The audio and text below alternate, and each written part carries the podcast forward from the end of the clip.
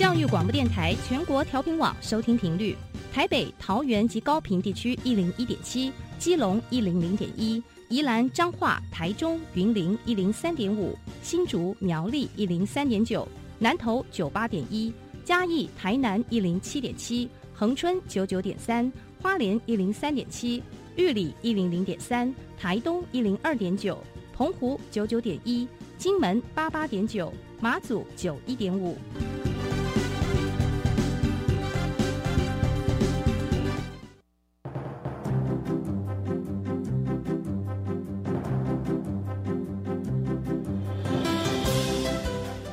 的教育要怎么做，才能使孩子面对未来的社会呢？当我们期待孩子改变的同时，也期待教师的教学方法跟着改变，家长的观念也一起改变，一起携手，协力同行。谢若楠老师带您探索自发互动共好的十二年国教新课程，听见台湾教育的改变。欢迎收听《国教协作向前行》。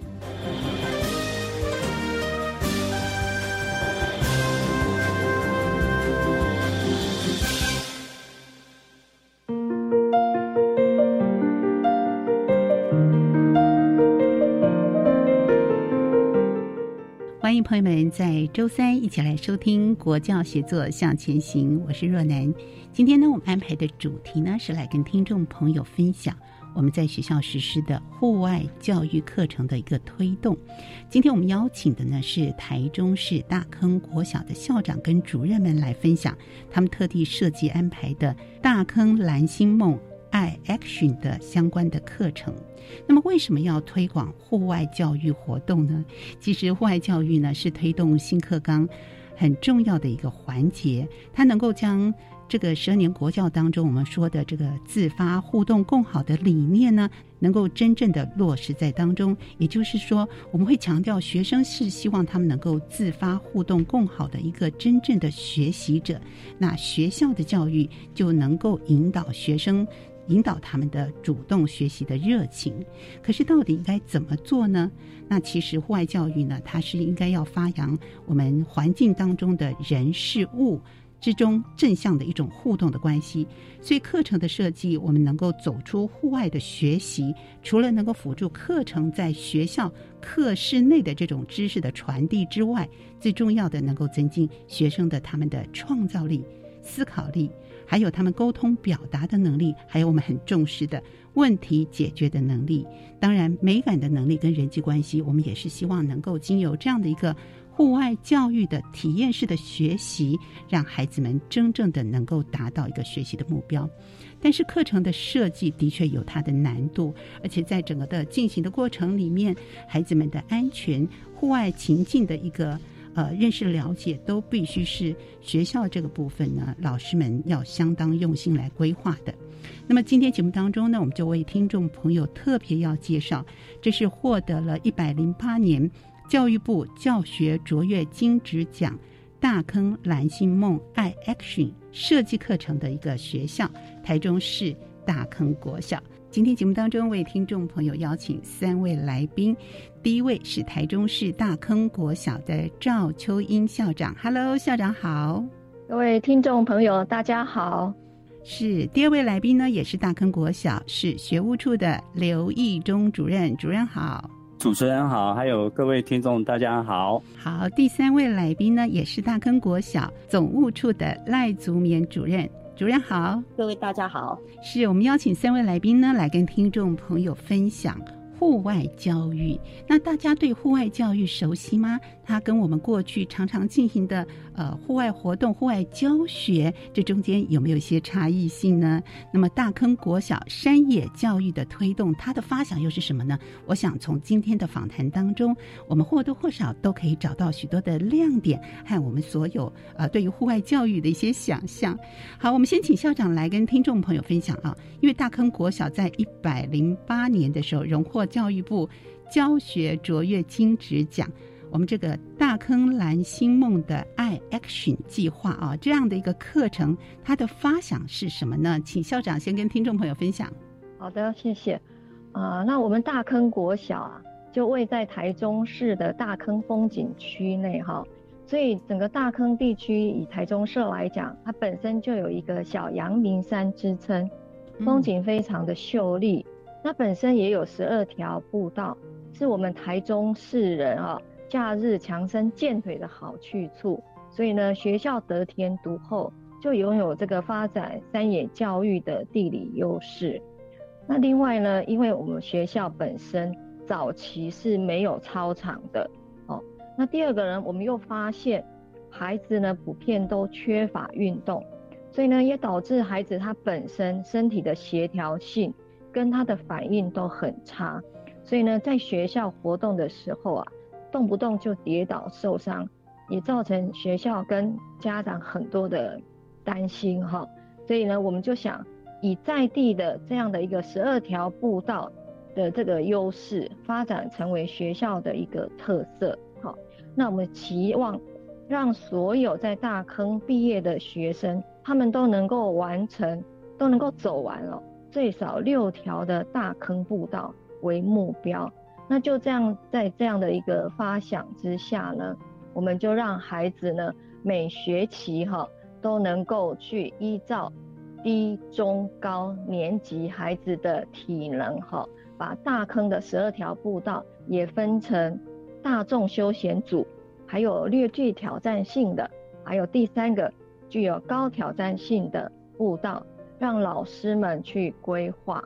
那这样实施几年下来以后，我们就发现孩子在体能上提高了很多，好，那协调性跟反应也变得更灵敏。所以呢，我们就把这样的一个山野教育，哈，简单的大坑步道的践行呢，融入在我们的课程里面。然后去做一个系统性的实施，也就是刚刚主持人所讲到的，我们学校的本位特色课程《大坑蓝星梦 i Action》里面，好，那这一套呃三野教育呢，主要是放在我们这一套特色课程的第二轴，我们称它为蓝碳生活境，啊，那这就是我们。呃，山野教育实施最初的发想，以及目前实施的一个粗略的现况的简单的介绍，是有十二条步道啊，小阳明山啊，讲到我都很好奇，很想知道一下，哎，这个环境和这些步道的特色又是什么？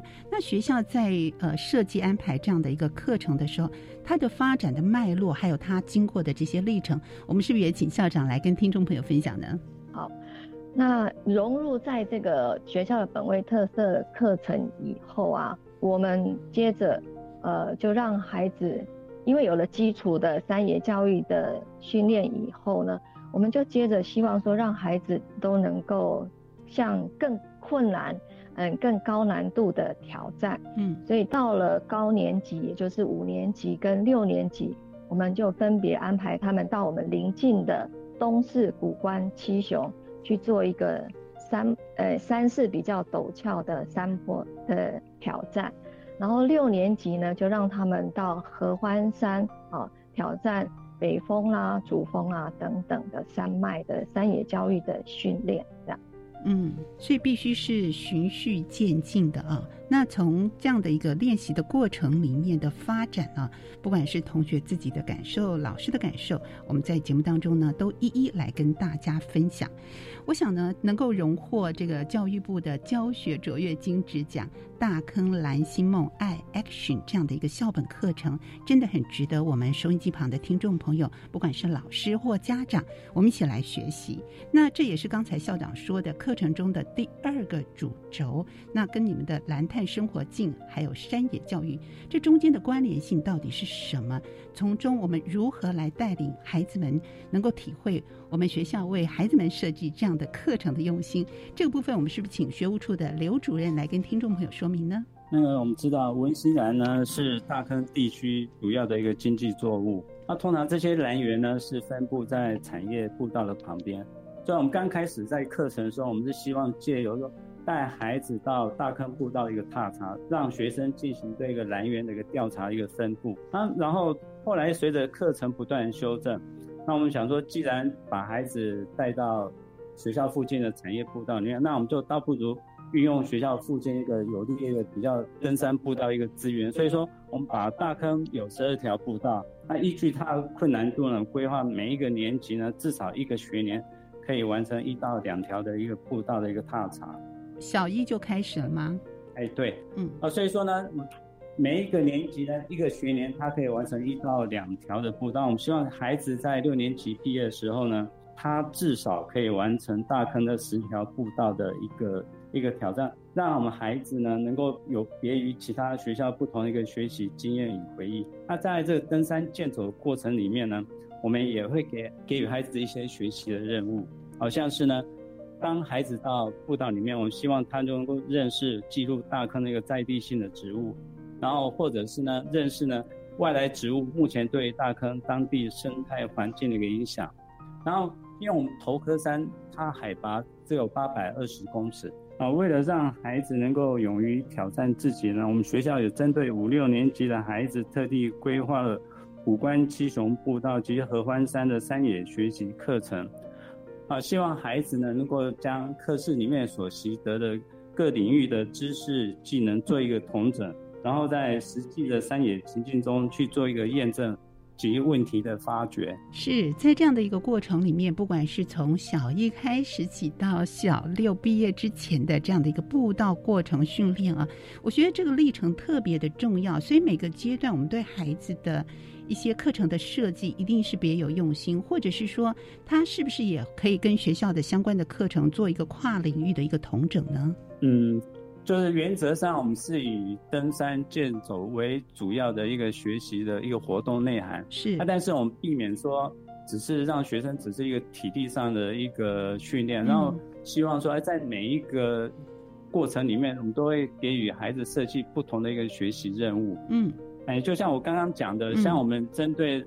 学校的四年级小朋友，当他到那个大坑的登山步道的时候，我们就希望说，哎。去调查目前我们大坑地区登山步道有哪些外来植物种类，那数量有多少？嗯，那再来就是，哎，他们让他们去探讨这些外来种类植物对当地的生态它的影响度是什么？嗯，然后小朋友在现场做一个讨论之后，我们再回来课室的时候呢，就做一个分组的一个发表。嗯哼，好，所以这是以班级的方式来做，还是全校的这个同个年级的一起进行呢？我们是以年级的方式来实施，是是，所以在这个呃要去践行步道之前，是会做哪些的预备动作和准备呢？在我们进入到步道之前，要第一个基本就是体能训练，嗯，好，所以说我们每个礼每个礼拜一的晨会结束之后呢，我们就会让小朋友去跑操场，嗯哼，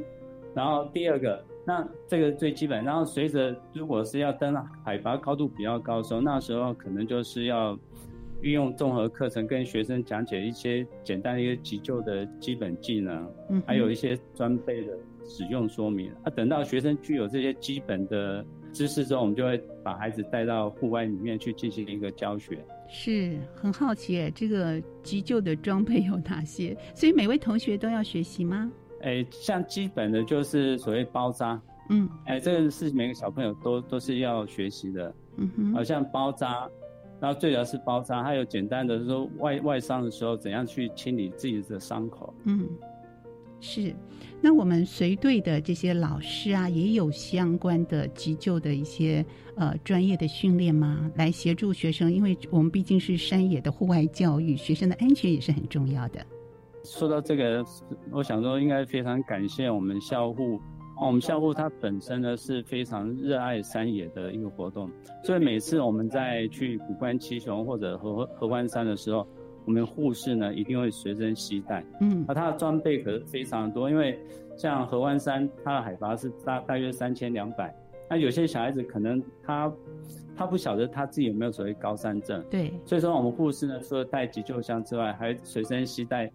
几瓶的氧气，哦，就是怕说到时在高山，小朋友有些小朋友身体不是需要大量氧气的时候呢，哎，刚好就可以运用得上。所以说，我就非常感谢我们学校校护呢，在每一次的一个山野教育里面，他都能陪同我们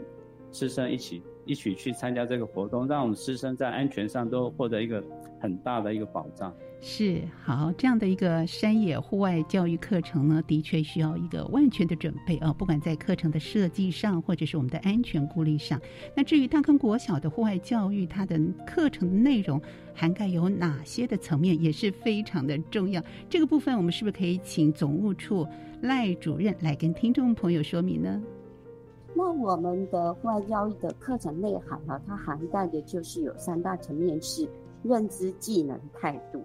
那我就逐一来说明哦。像刚才刘主任有一直谈到的，我们一到六年级哦，就是会走完了我们的大坑的头科山的步道，总共有十条步道哦。这十条步道它的挑战性是完全不一样的，所以低年级它可能比较简单，是九到十。那可是他们在这一个课程当中，他们其实不是以走完步道或是登完。攻顶之后，作为我们的课程目标。嗯，啊，我们在户外教育的最主要的核心是在于说，孩子透过这一次的活动，他学习到了什么？就比如说，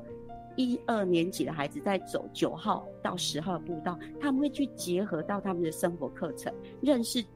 邻近的社区。那我们的九号、十号刚好就是在我们学校旁边，所以他们会去测量用 Google。Google Map 去测量说我们的学校距离这个登山口的距离究竟有多远？那孩子在资料上搜寻到了这个资料之后，那一天搭的车他是真实的去走的这一条路，嗯，然后甚至就是说老师会再用那个 Google 呃那个立体的一个平面图，让孩子在先课室里边去了解说这个九号和十号步道它真实的环境。在这个这个 Google 上面呈现的，和他那一天去看的又有什么差别？嗯，所以他们一定会在课前做一个叫做一个课程主题的一个任务设计。所以我知道的是，我们的这一次一二年级孩子哦，他们设计的第一个说，我究竟在九号铺道里边，我看到了哪一些植物是让我觉得非常特别，跟我的在学校里边是不一样的。那再来就是他。在一个整个路况里边，他觉得哪一些是认为是陡升坡，哪一些是下下降坡，那是不是跟我在 Google 里面看的是一模一样？所以我们是结合，就是把你所收集到的资料，然后在真实的生活环境里面去印证，它不再是一个平面的资料而是会让孩子是真实的走进去环境里边去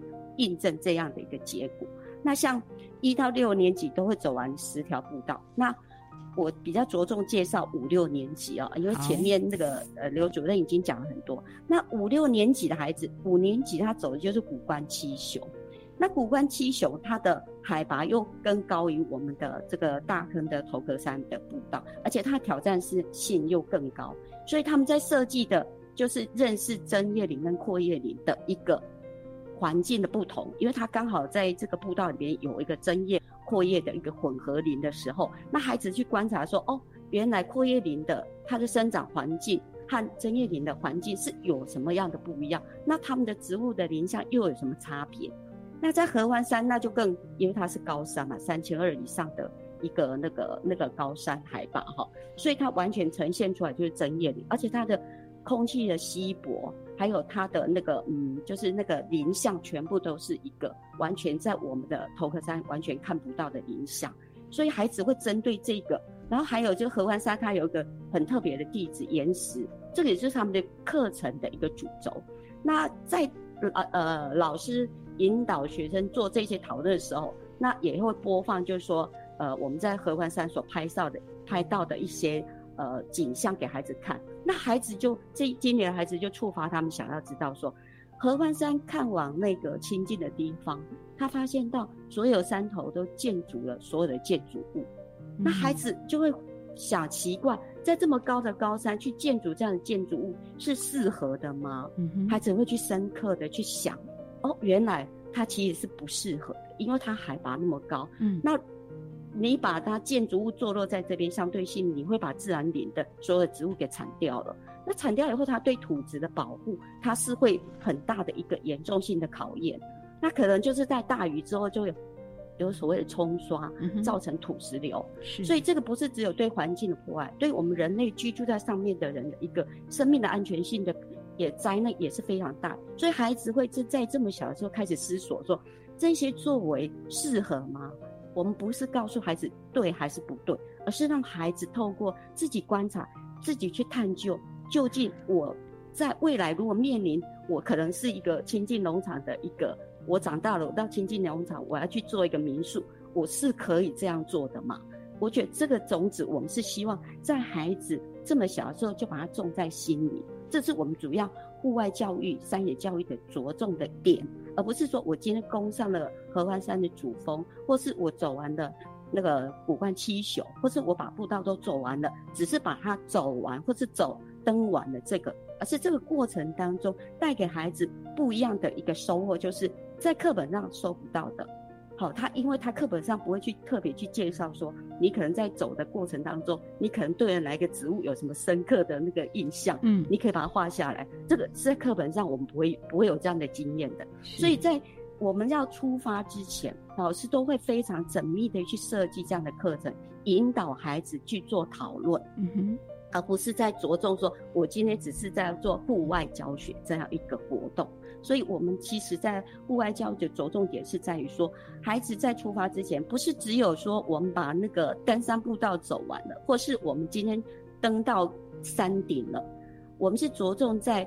整个的活动当中，他学到了什么？嗯，就可能他对林相的观察，他对环境的了解，他甚至就是说，哎，我们现在的环境教育都推展的非常的普及，可是孩子毕竟他只是在学校。得到的资讯，他没有去真实环境看到环境究竟受到什么样的破坏，是。所以我们的户外教育着重点就是走入真实的生活环境，让孩子真的是看到了有所感有所知，最后他要奠定了他一个以后成人之后，他在做任何的一个可能他是一个营造商，或是他是个民宿业者，或是不管他是任何的一个产的一个业者。他都可以深刻的把这个种子唤醒出来，说说，我应该珍惜我所居住的这一块环境，甚至到我们地球上的那个爱护，这是我们着重的一个户外交易的核心的价值。是我们不管是从这个山林的林相，或者是我们对整体环境的认识了解，其实最重要的就是最后要引导学生他们对于自我的认识，跟这个土地、跟他人，甚至是跟这个社会的一个连结度。我想借由这样的一个户外教育课程的用心的设计，带着孩子身临其境，那么从可能纸本啊或者知识性的层面，能够走到比较情境性的一种教学的理念当中。这样的一个活用，其实是最宝贵也最好的。那这样的一个活动的内容，到底对于我们的同学、对于老师，甚至是家长，产生哪些的改变？还有在设计这样的一个过程当中，会遇到的困难又是哪些呢？我们在下一段的节目当中呢，继续邀请今天的三位来宾，大坑国小的校长跟主任们，来跟听众朋友继续的分享。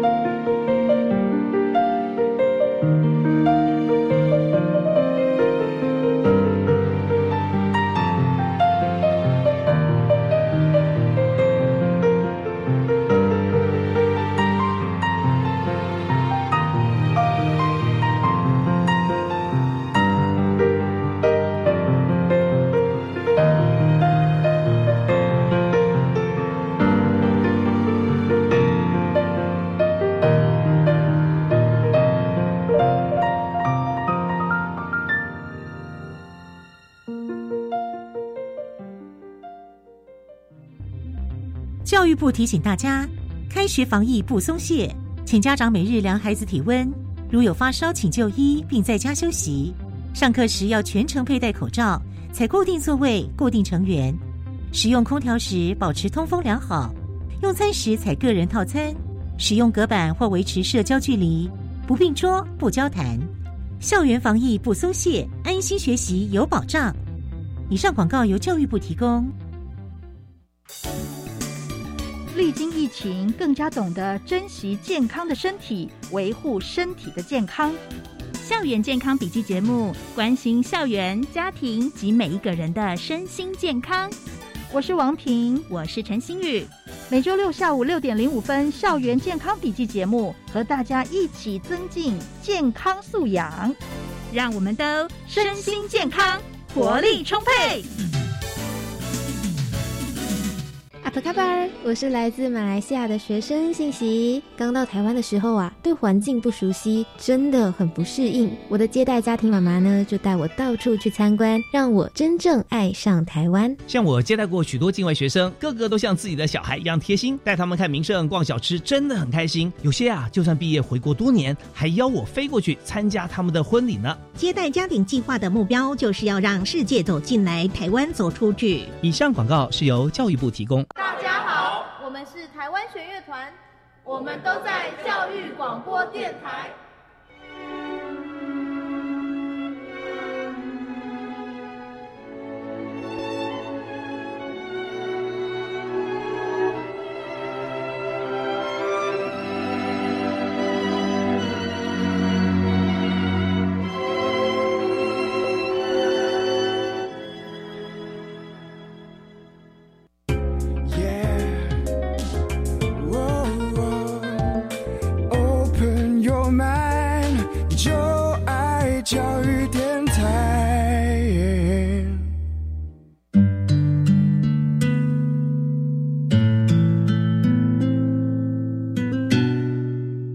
国教协作向前行。今天节目当中呢，我们邀请到三位来宾来跟听众朋友分享什么是户外教育，户外教育如何进行，它的内涵、它的课程内容。邀请到的是台中市大坑国小赵秋英校长，以及学务处的刘义忠主任、总务处的赖祖勉主任。我们来谈谈大坑的蓝星梦爱 Action 的课程规划。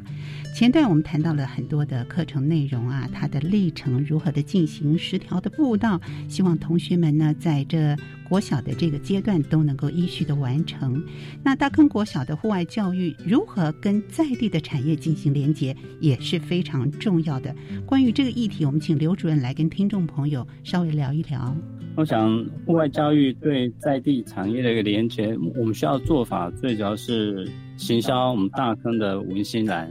嗯，那因为我们知道，目前我们台湾是有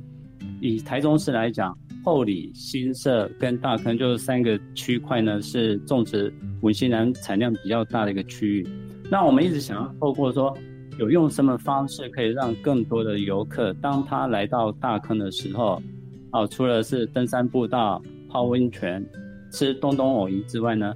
应该也可以去认识一下大坑的一个文心兰啊。所以说呢，举举一个例子。那我们学校每一年呢，都会结合大坑地区一个助人典范，就大坑鱼丸博。那大坑鱼丸博，他都会定期到偏乡小学去进行一个四目鱼舟的一个义组活动。所以呢，我们就跟大坑鱼丸博做一个配合。我们是规划两个阶段，第一个阶段呢，是我们小朋友呢将文心兰的花束，还有他们自己制作的文心兰热缩片，还有文心兰造型的绿豆糕这些成品呢。小朋友拿到大坑九号步道进行义卖，而透过在义卖过程中呢，我们就跟游客行销大坑一个最漂亮产物就是文心兰。小朋友把这些义卖所得呢，就直接当天就捐助给大坑鱼丸博。第二个阶段就是到偏乡小学进行义组，那我们小朋友除了协助大坑鱼丸博进行食材的一些处理之外呢。我们小朋友在出发前，他们有将文心兰相关一些知识做成文心兰的桌游，他们当天就会跟偏乡小学的学伴呢一起去做一个分享，嗯，然后透过一个分享之后呢，就是让更多的其他的孩子呢知道说，哎，我们大坑有一个很好的一个产业，就是文心来。啊，所以说我们就透过一个户外教育一个结合，就是不断不断的一个行销，让孩子呢对家乡产业能产生一个认同。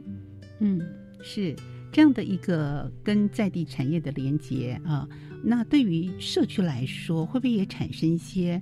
嗯改变呢？让他跟学校之间的关系更加的紧密呢？透过这些活动呢，其实我们应该讲，我们学校目前来讲，之前是学生人数比是外地的跟在籍的在地的学生比是一比一，嗯，好，所以说等于社区的这些家长对学校互动是比较少的。那透过这些学校特色课程的一个实施之后呢，譬如我们在学校有架设一个文心文心来源，嗯，那这些文心来源在养殖上来讲，培养上就可能要比较。耗费比较多的时间，像像我们学校有两位花农，他们就会定期的就到我们学校的文心兰园去做做一个观察，但发现哎，兰园里面的文心兰生长状况不太理想的时候，哎，他们就会主动呢把他们自己所生产的的文心兰啊搬到学校来，这无形之中就是。等于说跟社区的花农建立一个很好一个关系，而且那花农也随时会注意学校在这个特色课程发展上有没有需要他们去协助。当需要他们协助的时候呢，他们就义义不容辞，呃，前来。进到学校进行一个协助，这样是好。这是跟社区有一些连结啊，把互相之间的这个需要跟协助呢，都能够借由这样的一个课程设计，让大家知道。不过学校在推动户外教育的过程当中，我相信呢或多或少也会遭遇到一些困难。那到底要如何面对，如何克服它呢？这个部分我们是不是能够请赖主任来跟大家分享？那我就针对四个面向来谈哈。一个面向是学生，然后第二个是教师，第三是家长，然后最后一项就是行政的部分哈。好，那以学生哈，我们在其实刚在推行的时候，呃，刚才有特别介绍了，我们是以问题导向的方式在引导孩子去做一个等于是课前的准备哈。那其实这个会因为孩子的能力哦，就是他可能资讯的收集能力，或是他的综合能力啊的高低，会影响到他整个的一个。规划的一个成果，嗯啊，再来就是说，我们着重的是这一个课程是要团队合作的。那有些孩子他可能在团队合作的能力其实是真的是蛮低弱的。那这个是我们老师在引导孩子在做这些课程当中会遇到蛮大的一个困难哈。那后来他们经过一个就是一个学群的讨论，就是大家互相老师去贡献自己在带领这样孩子去做这样一个课程的引导的。遇到的这样困难如何解决？那他们就讨论出一个，就是我们用异质性的编组。异质性的编组就是里边可能会有能力比较高的，好有能力比较低的孩子，或是有一些能力他可能学业能力不好，可是他体能是很好的。那这样异质性的编组之后呢，让他们去互相辅助，让他产生一个凝聚力，就是说孩子跟这一个团队是一体的。嗯，我们就是一个团队，那我们是一体。成功的上山，安全的下山，这个要让他慢慢的凝聚这样的心哈，那最后就可以克服他们可能团队能力不足的部分，或者他收集能力不足的部分，这是老师要带领学生可能遇到的困难，还有他解决的方式。那老师的部分，其实刚才有提到，就是说我们课前需要做很多的引导，很多的规划。那很多元的一个准备，那这一些其实都会排挤到老师的学科时间，是，而且一次的户外教育，它其实我刚刚跟呃主持人还有听听众说的，要耗费非常的时间去做准备，嗯，好，所以这个部分呢，可能有一些是学习单的规划，或是路线的规划，或者是我们在教育孩子的时候，有需要做一些前置性的一个简报的一个的部分。那怎么去解决这些？如果由一个老师来供自己来负担，其实是太耗时耗费了。嗯，所以解决办法也是一样，我们就由低中高，啊，低年级他们就是由一二年级组成一个班群，那他们共同去策划规划这样一个教案，然后互相就是大家协助对方，比如说教案的设计，然后题目的引导，然后如何去做学生，甚至可以呃等于是协同教学。好，我可能帮我在上的是一个可能对植物的认识的部分，就由我一二年级老师一个来来帮忙，大家呃四个年四个班级一起上这样。嗯哼，那可能另外一个老师做的是地质探究，那他就做准备地质部分的一个课程，这样的话可以减少负担，而且老师就比较愿意去推展这样的课程。那家长我们所面临到的是，呃，其实极少部分非常少的，他们会担心，就是说孩子出去了，到了山野，尤其到合欢山，会不会有危险？那个就是我们的家长可能会担心，甚至就是说，你的户外教育这样推动，会花费那么多时间，那对我的学业成绩会不会有所影响？那其实这个部分刚开始的推展的时候都会遇到。那我们如何让孩那个家长了解到我们的教育的核心价值？就像刚才跟听众所说的，我们不是为了登顶，也不是为了走完步道，而是为了在这个过程当中，让孩子走入真实的情境中去学习到，真的是他带着走的能力。那渐渐家长就能够去接受我们要这样的一个户外教育的概念。那行政的部分。其实每次的出去哦，都会增加行政很大的工作负担。是，那所以我们大概一到六年级的一个步道的课程，我们都会安排在上学期末的最后一周。最后一周就是考完试比较多的空白时间，那我们就在同一天同时举行。那同时举行这样一个登山步道的时候，所有的行政加上科任，然后做一个任务分配。那就是大家同一天都出去，这样可以减少我们行政，就是说这样嗯往往返返的。如果说班级不同时间，你可能出去了很多趟，那科任他可能有有课他也无法支援。可是那一天大家通通全部出去了，所以人员的动用上面会比较灵活。所以这个也克服到我们行政上面的问题。所以针对的这四个面向，那在我们推行了这么多年户外教育，其实渐渐的这些问题对我们来讲，好像是越来越是没有问题了。是所有的困难都在实际的过程当中哦得到解决。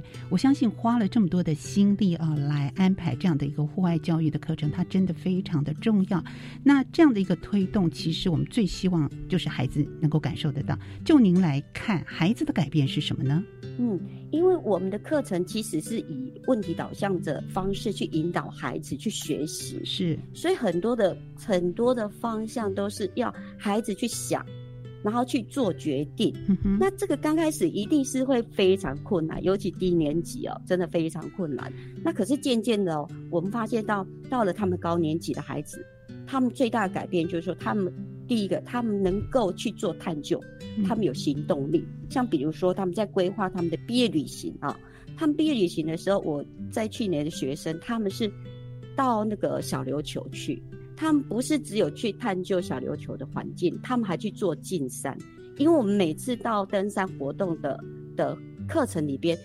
一定会安排一个，就是对环境的关注。所以孩子他们在登山或是步道的过程中，他们会去做进山的活动。那说我们在六年级的孩子哦，也是自己自动自发，就说那我们到小琉球，因为我们都一直在做进山。那我们到小琉球有那么多的海边，我们是不是去进滩？所以他们那一次就自己主动的去规划。我觉得这个就是一个孩子非常大的改变，就是他有的想法。他不只只会探探究，他还会去行动，而且把他这六年所学到的，他在这一次的毕业典礼、毕业旅行当中，哈，他把它做规划出来，然后展现出他的能量来，这是孩子最大的改变。是，这也是非常符合我们说新课纲希望教导孩子，呃，发出这种自发互动共好的这样的一个精神理念所在啊。孩子有了探究的能力，有了行动的能力，那我相信呢，这样的一个主动的心，也是我们家长最想看到的。当然，也是老师得到很大的安慰。所以，关于老师跟家长这个部分，到底有哪些改变呢？我们是不是请刘主任来跟听众朋友分享呢？呃，有关于那个老师这一方面的的影响，我想说，户外教育它不单单只是一个课室里面的学习，啊，它是要把学生绕到户外进行一个学习。所以说，在整个活动里面有关于行程的安排、学生的安全，这不是单一个老师他所能够去做一个完整的规划，而必须借由一群人来共同规划。所以说，我们老师呢。为了推展户外教育呢，他们就成立了一个山野社群，这样之间就有彼此一个共课程的的共同备课，让整个户外教育推动呢能够更顺利。同时，在整个活动进行里面，我们也观察到老师对于学生的一种关爱。好像第一年五年级的去古关青雄的东卯山，整个孩子呢，他们是第一次去爬那么高的步道，而且从八百到超一千二到一千五左右，所以有些小朋友他之前体力呢是没办法去去负荷的，所以孩子走到差不多快要三分之二的时候，整个体力不行的时候，他其实孩子在体力不行，他不管你是不是老师。他整个就会情绪发作，甚至会边走边骂人，或边走边哭。而这时候老师呢，在旁边就是一个关爱、一个给予支持、给予关爱的一个角色呢，就一路好言相劝呢，从山腰陪孩子走到宫顶。当孩子走到宫顶的时候，哎，他的人生经验又是不一样。那至于对于家长来讲的话，我想说，应该是家长对我们办学的一个认同。因为我们学校之前受少子化影响非常的非常的严重，嗯，每一年在新生报名的时候，我们校长跟注册组长呢，都必须挨家挨户去拜访，希望家长能够把孩子留下来。但是经过这几年的一个课程的推展，尤其是户外教育，因为这户外教育的话，我们很希望学生家长能够一起去陪同，跟孩子一起参与这个活动。还家长在参与这个活动的时候，他发现哎，学校的一个用心，所以家长私底下就会帮学校做一个行销。所以说现在最近这几年呢，我们学校在新生报道的时候呢，我们校长跟注册组长就不用再去挨家挨户去拜访，都是家长主动打电话来说，那学校今年名额有没有爆满，可不可以进来学校？就读这样是是好，所以呃学校的努力大家都看到了啊。我相信透过户外教育的一个设计安排，不但是学生受益，老师在这过程里面实践他们教学的理念很重要的，家长也能够认同。但是这过程里面可能也需要经过不断的呃调整跟修正，尤其是在推动的这个部分。最后我们是不是请校长来跟听众朋友分享啊？大坑国小在户外教育的一个推动上。怎么样进行滚动式的修正呢？我想激发老师哈对课程创新的热忱这个部分很重要，因为我们都知道课程实施的主角就是老师，所以老师在执行这个课程的过程里面，他一定是体会那个感受最深，然后有什么样的困难，呃，他也会是最清楚的。所以呢，我们在呃，不管是执行这项课程之前的筹备会议，或是在期末的课程发展委员会里面，我们都会透过大家的彼此专业对话，去讨论这个课程需要做什么样的修正，那让下个学年度在执行上会更加的顺畅，或是说符合现在孩子一些学习特质上的需求。哈，那第二个部分。我想最重要的是要有一个教育的学习伙伴的策略联盟。那像这一次我们学校呢也很荣幸哈，获选为教育部的户外教育基地学校。那透过这样校与校之间的彼此的交流，以及教案撰写的一个指导，我相信也会让每个学校在户外教育的专业成长上更加的精进。所以呢，我们也期待这样的一个策略联盟的实施方式是一颗种子，让它可以在全国各个学校呢够散播，遍地开花，让户外教育更加的蓬勃发展。是，我们也希望这样的种子埋在每个学生、老师、家长的心目当中，让每个孩子都能够成功的上山，然后经历这过程的辛苦的地方，能够克服，增加自己的自信心，同时大家都能够安全的下山。我们今天也非常感谢三位来宾在节目中来跟听众朋友分享和介绍我们大坑国小的蓝心梦爱 Action 的课程设计。谢谢三位的分享，谢谢，谢谢，谢谢。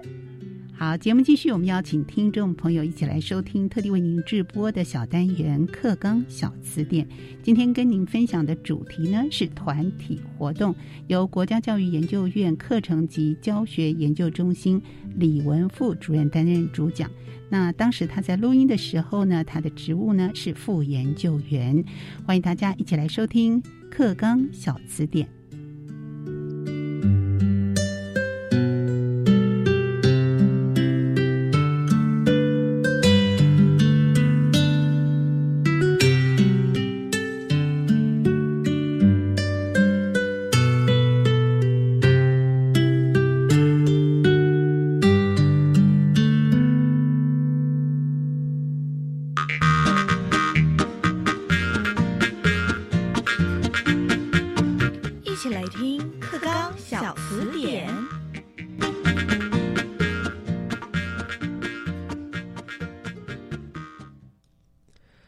课纲小词典，大家翻字典。各位听众朋友，大家晚安，我是范登伟，欢迎您准时在今天晚间的六点五十分收听我们的课纲小词典。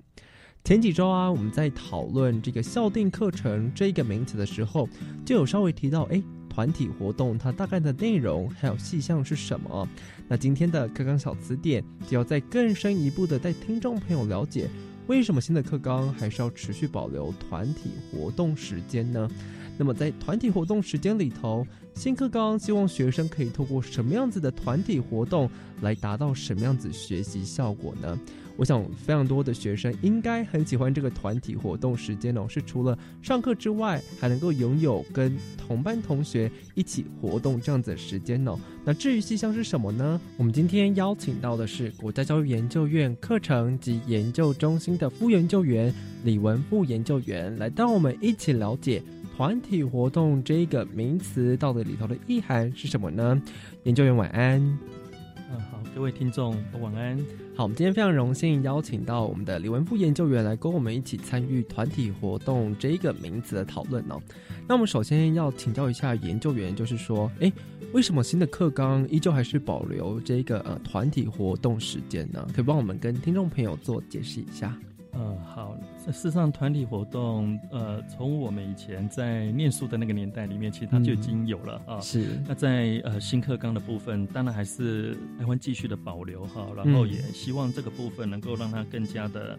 呃，落实跟呃，就是更加的去那落实跟发展这样哈。是呃，那为什么要这么重视团体活动呢？好，呃，就是我们可以先从呃，它团体活动大致上会包含哪些的那内容来看啊。嗯。呃，一般我们在讲到团体活动的时候，可能就包含像那班级的活动，比方说像我们以前都要开班会哈。嗯然后当然有一个部分是在那高中学生他们非常喜爱的就是他们的社团活动的时间这样哈。对。那再来就是呃，比方像有那。学生的自治活动啊，然后还有在那过去这几年来，呃，我们非常努力在推动的，像那学生的服务学习的部分啊，然后还有像那班周会跟呃跟那学校的一些公开的演讲等等之类的哈。所以从这些的活动的内容里面呢，大家就可以知道说，呃，团体活动主要就是要让学生在团体里面学习啊，在团体里面去那学习一些可能公共事务的参与啦，哈，啊，然后跟他民主的活动，然后乃至于。跟那同才之间的一些互动啊、情谊等等之类的。嗯，对，我想很多高中生对于社团活动的跟同学之间的互动是一个非常良好的那个呃开始哦。对于在实践公民意识或者是在他跟同才互动之间的社交能力，在团体活动当中都是希望新课纲所希望呃所有的学生能够培养的一种能力哦。好，那接下来啊，我们就要请教的是，那现行的课纲里头啊，那么对于这个。团体活动的时间的规定，还有跟原则，可不可以请研究员再帮我们进一步说明一下呢？在那高级中等教育阶段里面的那个团体活动时间，就规划有二到三节课哈，那就由呃学校自行弹性的去做一些处理哈。是，那但是这里面它有进一步的规范，是说。呃，这二到三节课里面呢，其中有一节一定是要进行班会的啊，就是那导师时间这样子哈，就所谓的那班级活动这样哈。那其他的部分当然就可以弹性运用哈。那另外一个规范是说，因为我刚刚讲过，在那高中的阶段里面，他的社团活动是很重要的哈，是，所以有特别规定说，呃，他的社团活动呢，全学年呢不能低于二十四节这样哈。所以就是说，他简单的讲就是。他呃每个学期，他每一周有那二到三节课，那学校可以可以统筹的去做一些运用哈。那至少要维持，至少要有一节的班级活动的时间，然后那社团活动时间是不低于二十四节。好，所以看起来这一个针对是高级中等学校所设计的团体活动时间哦，那么在每一周至少会有二到三节的这个时间是留给学生还有老师来还有学校来做发展的，但其中一节是要给导师时间嘛，跟是，对，导师要跟学生培养感情，那剩下两节呢，可能就是学生很喜欢的社团活动啊，高中生现在发展社团其实都透过那两节来培养自己的社团活动能力哦，还有其他的。呃，学校可能安排的演讲啊，或者是自治活动，通常都会在这个团体活动时间里面来进行哦。好，那接下来就要请教这个研究员，就是呃，您刚刚有提到呃，新课纲非常重视的是一个学生服务的学习活动哦。那想请教您一下，就是在呃实力方面，可不可以帮我跟听众朋友说明一下，为什么现在团体活动时间比较强调学生的服务学习活动呢？呃，好，这个部分也是为了要培养学生的公民的意识跟参与哈，因为大家都知道说。高中毕业学生，他就十八岁了嘛，哈，他即将要进入社会，变成是公民这样哈。那所以呢，学校也都会很鼓励学生在利用这段时间能够多参与一些呃，像那服务学习的活动哈。那很多学校的那服务学习的的活动，可能都会因地制宜了哈，可能都会跟他呃，跟他的社区环境会有点关系。比方说，比方说像在花莲的一些呃高中，他们可能就会去进滩呐，啊，然后像那七星潭的海边啊等等之类的哈。那像有些高中呢，他们也会去结合附近的国中，然后让学生去做国中生的他的课业的辅导啊，这个也其实也是一种的服务学习这样子哈。就是说他的服务学习的面向基本上是很广的哈，呃，从从那社区的环境，乃至于说跟邻近的国中的结合哈，高中的大哥哥大姐姐，然后来帮助国中的学生做一些课业的学习，这个其实也都是在这个过程中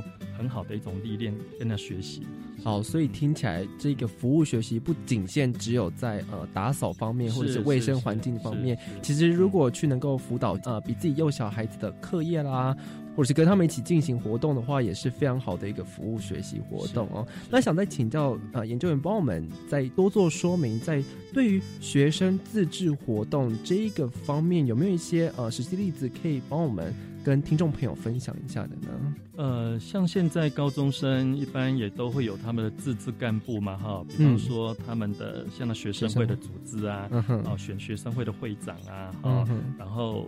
他等等这个部分，这个已经都在高中里面已经变成是一个很普遍的活动，这样哈。那所以也是利用团体活动的这个时间，然后让学生有机会去做，就是整个学校自治干部的一种学习跟参与这样子。嗯哼，好，所以其实。学生自治活动最主要应该就是希望能够培养呃学生可能有这个民主素养的精神，然后透过学生干部的练习，这样子能够培养达到他呃对于道德时间还有公民意识这样子。透过呃意思就是说，他其实就